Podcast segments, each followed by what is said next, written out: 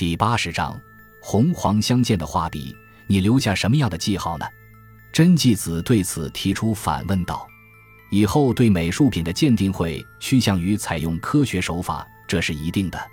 X 光不就是一种方法吗？有些物质容易吸收 X 光，而有些物质则不然。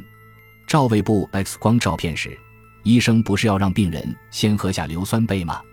这个目的是在加强吸收 X 光，我就是利用这种原子序较高的元素，配了一种独特的造影剂，而用这样的造影剂在我的砚座上写出“此为砚座”四个大字的。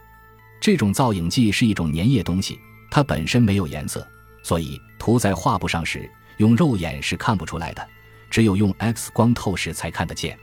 哈，哈，哈，砚座儿有这样的记号。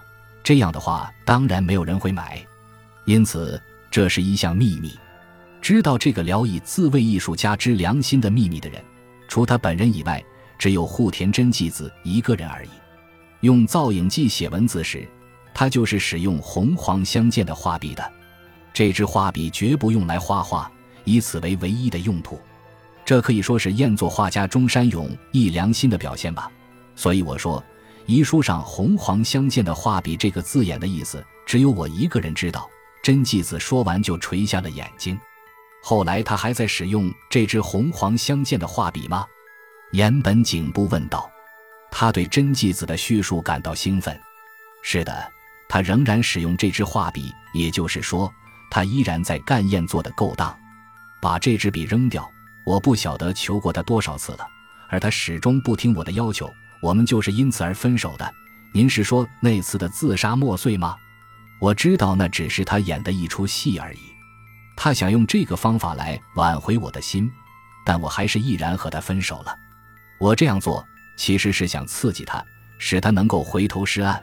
结果我的心机算是白费了。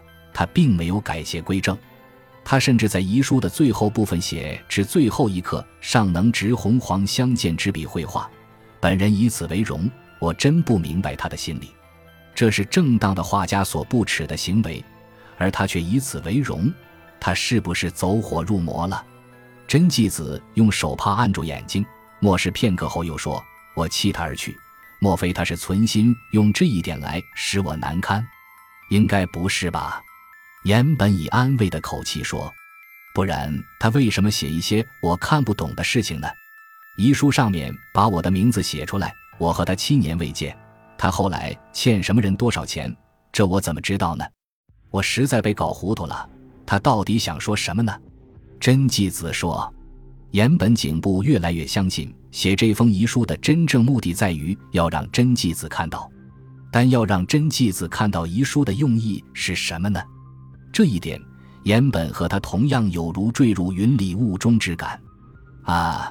岩本突然想到一件事情，而几乎大声叫起来，连同把银行名称写错的这件事情放在一起想，这里头不是有故意指引某件事情的意思存在吗？面对遗书时，真纪子以及警察人员都会有如坠云里雾中的感觉。中山写遗书的时候，不就是要达到这样的效果吗？在这样的情形之下，警察当局一定会深入侦查，这一点不正是中山所期待的吗？希望有人对这件事情产生疑问，中山所盼望的就是这一点，他要人们对他的自杀产生怀疑。红黄相间的画笔，中山在遗书中写出户田真纪子的名字，不就是想要警察当局把他找来，向他询问这个名词所指的意义吗？岩本豁然站立起来，这幅画说不定有什么秘密存在。傍晚时分送来的报告书使得他目瞪口呆了。这幅画经由 X 光透视的结果，发现天空部分竟有以密密麻麻的片假名和罗马拼音字写成的一段文字。枯松旁有埋尸凶手，川崎脸颊上有疤痕，帮凶三岛村井，我因目击而被灭口，非自杀。文后有用阿伯字写的日期和时刻，并有中山使用自己画画时的签署。警察人员立刻出动，将小木屋附近仔细搜查后。终于从枯松后面的泥土里挖出一具尸体来。由于坑里有同时埋藏的衣服，死者的身份很快就被查明。这名死者是种本帮的高田。至此，所有的疑团当然迎刃而解。种本帮的老大川崎脸颊上确实有疤痕，三岛和村井这两名梭罗也是有前科的家伙。被带到警署的川崎以蛮横的态度说：“你们是以什么名目抓我的呢？什么杀人罪？开玩笑！我已经很久没有杀人了呀！你们不要冤枉好人好不好？被杀害的是高田，尸体已经挖出来了。这件事情是在你的指挥之下干的。”帮凶是村井和三岛，算你们狠！这具尸体实在是惨不忍睹。川崎还想狡辩，扭着嘴巴讪笑着说：“这是什么人看到的呢？事情是在什么地方发生的？你们有证据吗？当时有个目击者，我们有目击者的证言。是怎么样的一个人呢？”一抹不安的表情掠过川崎的脸上。是住在附近的一位画家。什么？他不是上吊？川崎说到这里时，啊的一声掩住了自己的嘴巴，但为时已迟。我们并没有告诉你这是什么人呀？你怎么知道有人在现场附近的画室里上吊自杀呢？岩本警部逼视着川崎说：“感谢您的收听，喜欢别忘了订阅加关注，主页有更多精彩内容。”